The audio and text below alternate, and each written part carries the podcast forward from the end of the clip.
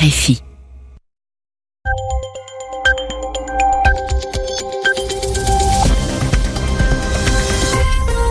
Il est 22h à Paris, 20h en temps universel. Et c'est l'heure de votre journal en français facile avec moi bien sûr et Zéphirin Quadio à mes côtés. Bonsoir Zéphirin. Bonsoir Loïc Bussière, bonsoir à tous.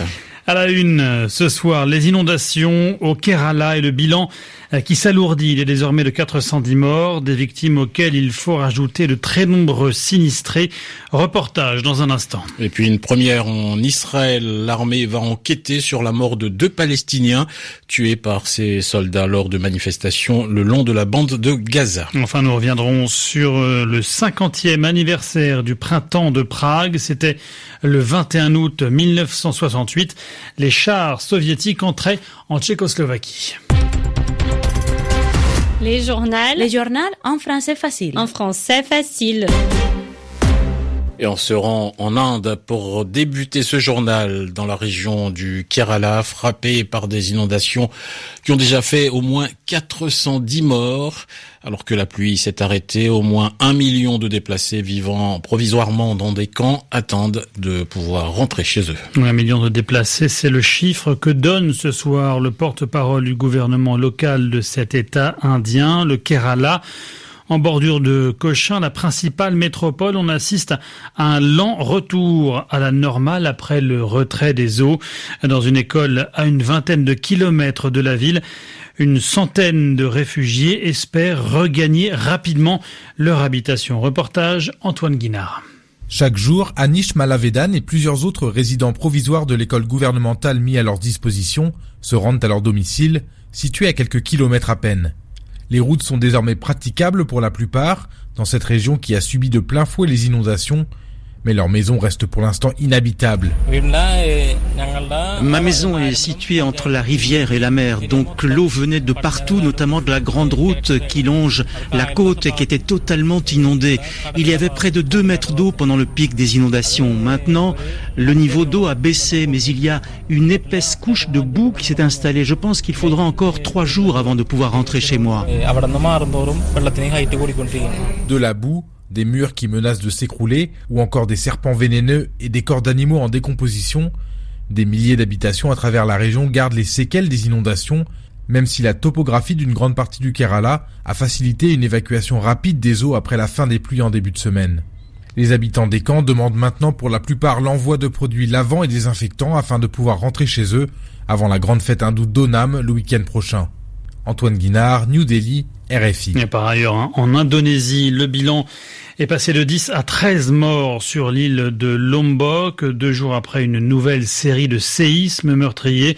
Au total, ce sont plus de 500 personnes qui ont péri en moins d'un mois à la suite de tremblements de terre dans cette île de Lombok. Dans l'actualité également, cette euh, nouvelle attaque en Afghanistan, plusieurs heures de combat près du palais présidentiel à Kaboul. Oui, une opération revendiquée par le groupe État islamique qui intervient alors que le pays attend encore une réponse officielle euh, des talibans à l'offre euh, de cessez-le-feu du président Ashraf Rani, Ashraf Rani qui prononçait d'ailleurs un discours à l'occasion euh, du début de la fête musulmane de l'Aïd al-Adha quand l'attaque a débuté. L'actualité au Proche-Orient maintenant et ces manifestations qui se succèdent depuis le mois de mars dans la bande de Gaza. des rassemblements durant lesquels l'armée israélienne ouvre régulièrement le feu sur les manifestants euh, qui demandent la levée du blocus et donc la libre circulation à la frontière.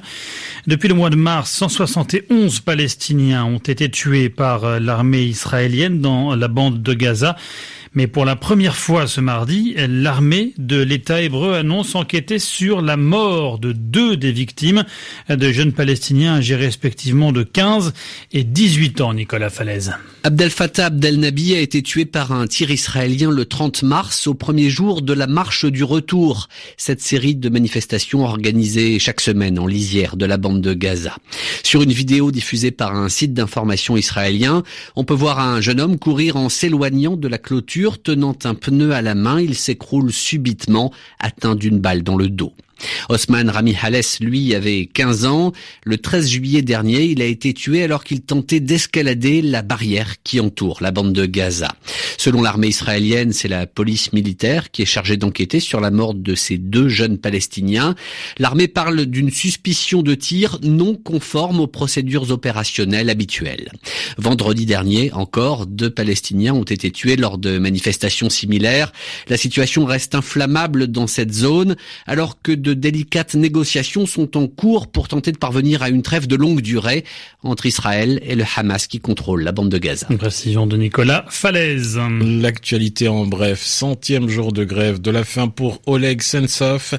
De nombreuses voix appellent à libérer le cinéaste russe opposé à l'annexion de la Crimée. il n'a cessé euh, de s'alimenter, il a cessé de s'alimenter depuis le 14 mai dernier et n'est maintenu en vie que par des compléments alimentaires injectés par l'administration pénitentiaire russe. Depuis, de nombreux écrivains, acteurs ou cinéastes occidentaux ont fait entendre leur voix pour demander sa libération. Moscou refuse de céder et maintient sa position de fermeté. La présidentielle à Madagascar, elle pourrait compter 46 candidats, dont les trois derniers présidents de la Grande Île. C'est en tout cas le nombre de candidatures enregistrées par euh, la haute cour constitutionnelle malgache, la plus haute instance judiciaire qui annoncera d'ici à dimanche, après examen, la liste officielle des candidats autorisés à participer au scrutin, lequel se tiendra les 7 novembre et 19 décembre prochains. Et puis un accord au plus tard début novembre, c'est ce qu'espère Michel Barnier, le négociateur de l'Union européenne. Il était à Londres aujourd'hui pour une rencontre avec le nouveau ministre britannique chargé du Brexit, Dominique Raab.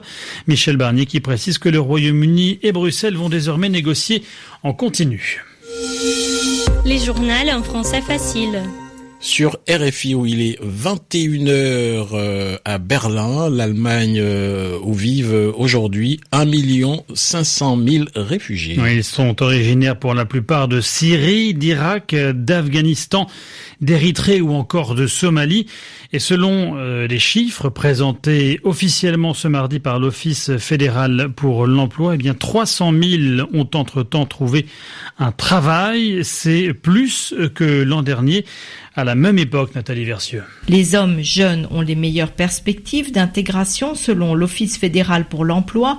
La plupart ont entre-temps appris assez d'allemand pour suivre une formation ou travailler si leurs diplômes sont reconnus sur le marché du travail allemand. Cette main-d'œuvre prête à accepter les emplois peu prisés des Allemands comme les soins aux personnes âgées ou l'artisanat constitue un appoint appréciable sur un marché du travail tendu marqué par la pénurie en personnel qualifié. En Allemagne, de plus en plus de voix réclament désormais la possibilité pour les jeunes demandeurs d'asile en formation professionnelle ou ayant déjà trouvé un emploi de rester dans le pays, même lorsqu'ils sont déboutés du droit d'asile. Les sociodémocrates notamment réclament l'instauration d'un système de passerelle qui permettrait de passer de la catégorie du demandeur d'asile à celle de l'immigration sur le marché du travail, mais l'idée se heurte toujours à l'opposition catégorique des conservateurs bavarois au sein de la majorité. Nathalie Versieux, Berlin, RFI. Et on referme cette édition par un anniversaire, Loïc, celui de l'invasion de ce qui s'appelait à l'époque la Tchécoslovaquie. C'était le 21 août 1968, la fin du printemps de Prague. Les chars soviétiques mettaient un point final à la tentative d'émancipation des Tchécoslovaques, Béatrice Leveillé. Ce 21 août, le printemps de Prague s'achève sous le bruit des bottes. 300 000 soldats ont envahi la Tchécoslovaquie dans la nuit. Tout a commencé en janvier 1968 avec l'arrivée au pouvoir d'Alexandre Dubček. Il lance une politique de réforme soutenue par la majorité de la population, mais qui effraie le Kremlin. Alexandre Dubček a supprimé la censure et autorisé les voyages à l'étranger. Les Tchécoslovaques se sont rués, comme le feront 20 ans plus tard les Allemands de l'Est, à la découverte de l'Occident. Léonid Brejnev considère que la Tchécoslovaquie est en train de basculer dans le camp des capitalistes. Face au char du pacte de Varsovie, les Tchécoslovaques manifestent et font de la résistance passive. Alexandre Dubček a été jeté manu militari dans un avion et transféré en Union soviétique. Le 23 août, pour éviter un bain de sang, il signera un texte de capitulation. C'en est fini du socialisme à visage humain. Le 16 janvier 1969, un étudiant, Jan Palak, s'immolera par le feu sur la place Venceslas à Prague. Il va incarner le désespoir et la résignation du peuple. Béatrice Leveillé, RFI, 22h10 euh, à Paris, c'est la fin de ce journal. En français facile, merci de l'avoir suivi, merci d'être fidèle à la radio du monde.